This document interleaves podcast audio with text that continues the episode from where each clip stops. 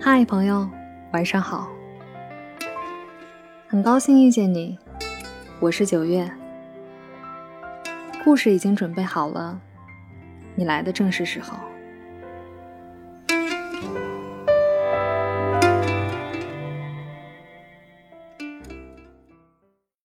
一场好的旅行包含了诸多元素：衣食住行的妥当安排，丰富的美食体验，了解当地人文历史并引发兴趣，饱览自然风光。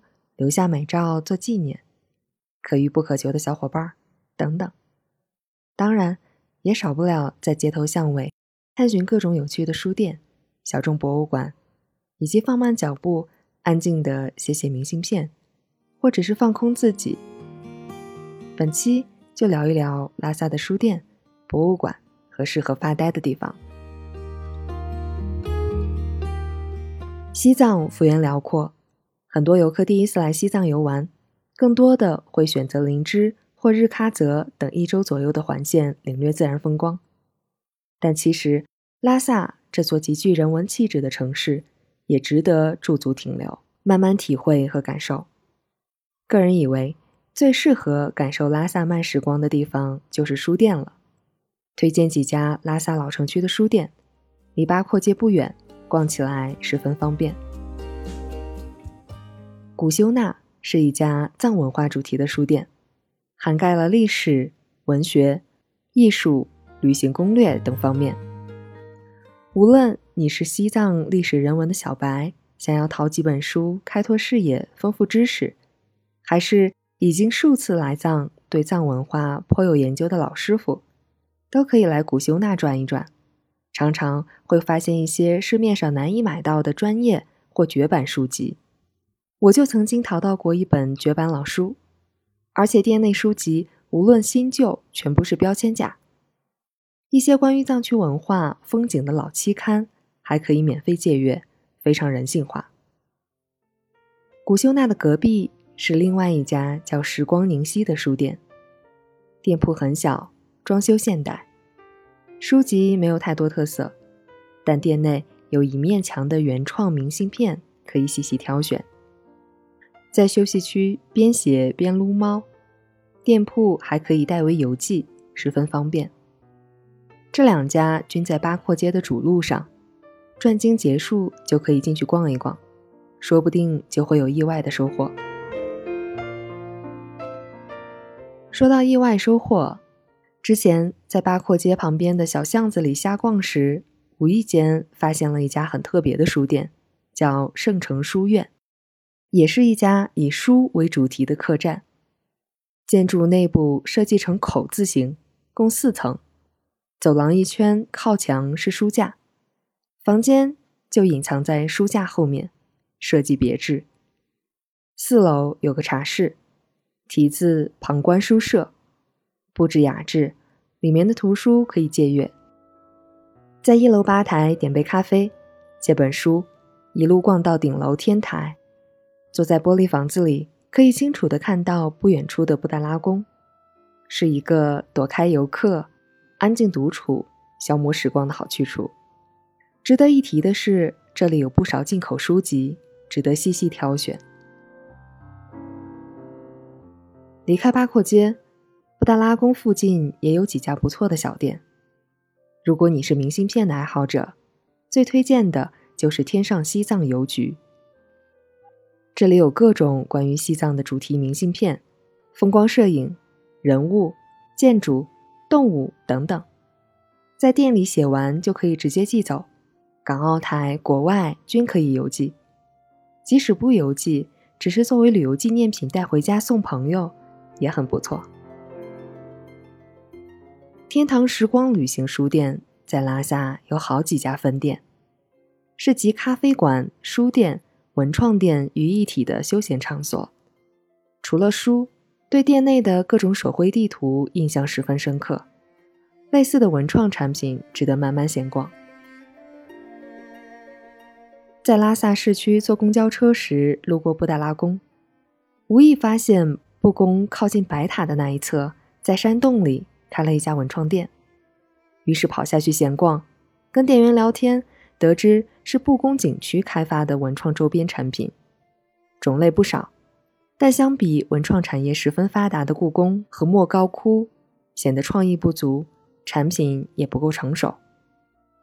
但对比八廓街上的纪念品价格虚高，倒不如在文创店里买点藏戏面具的挂件、书签、徽章、帆布包等更有纪念意义。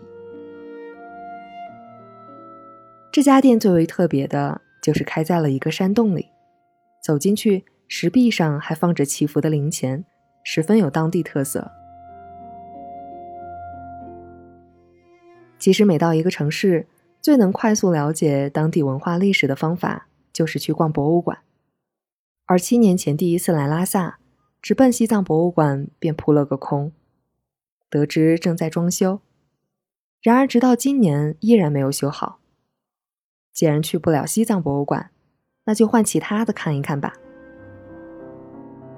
在查资料的时候，发现了一家相对小众的博物馆，叫西藏牦牛博物馆，位于拉萨河南岸的柳梧新区，是北京对口援建拉萨市的一个文化创意工程，投资了一个多亿，占地一万平方米，是目前世界上唯一一个以牦牛和牦牛文化为专题的博物馆。免费向公众开放。我慕名前去，结果十分惊喜。可能是因为位置相对偏僻，所以浏览了两个多小时，也只碰到了三四个人。展馆是实物加影像的展示方式，影像不仅有藏地风光，还有青藏高原地理地貌的演变、牦牛的习性繁衍，以及杨柳松先生在穿越羌塘时拍摄的影像。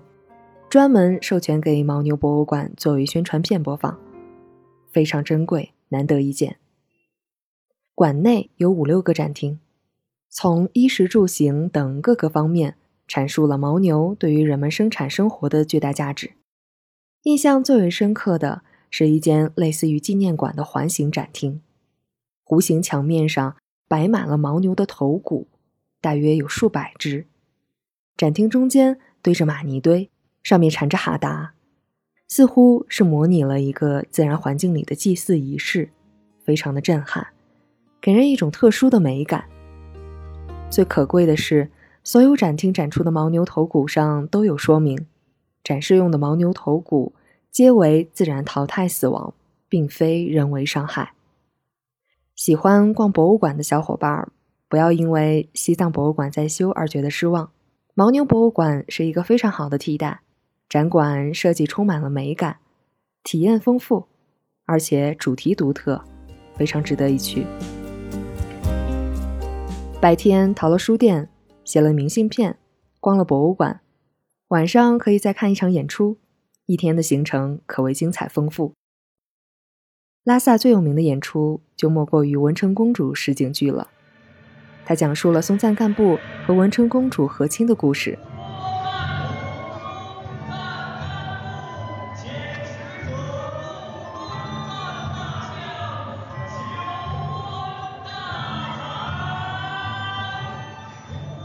演出的地点在拉萨河对岸的山上，与布达拉宫隔河相望。据说就是当年文成公主进藏后婚前居住的地方。整场演出分为五幕，一共一个半小时。令人印象深刻的不是大家熟悉的故事情节，而是灯光舞美和道具。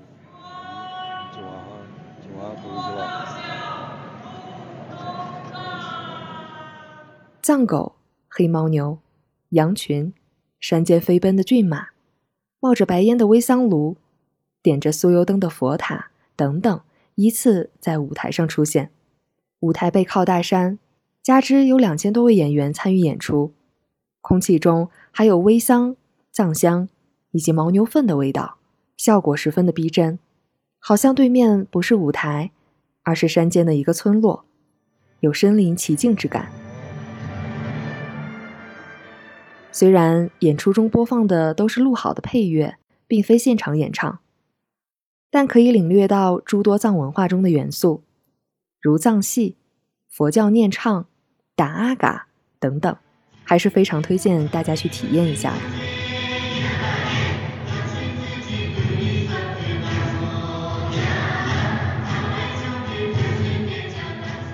通常酒店前台、旅行社都能购票。由于离市区较远，可以直接选择包含专车接送的套餐，相对更方便些。票价三百八起。由于是依山而建的露天舞台，选座位时自然是越高越好。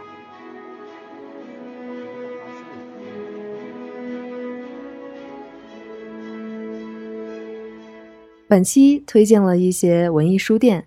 文创店、小众博物馆，适合小伙伴们不慌不忙的闲逛放空，去享受拉萨独有的慢时光。经过前两期的美食、寺庙建筑的推荐，我想对于还未踏足这里的朋友来说，拉萨这座城市也应该逐渐鲜活立体起来了。原本以为两篇就能写完整个拉萨的玩乐攻略。没想到依然有一些小众之处想和大家分享，所以下一期会推荐一些拉萨周边适合郊游、爬山、看风景的好去处。毕竟旅行与户外总是分不开的。感谢收听本期节目，阅读更多旅行故事和原创插图，欢迎关注公众号“路过九月”。路过九月，讲个故事给你听。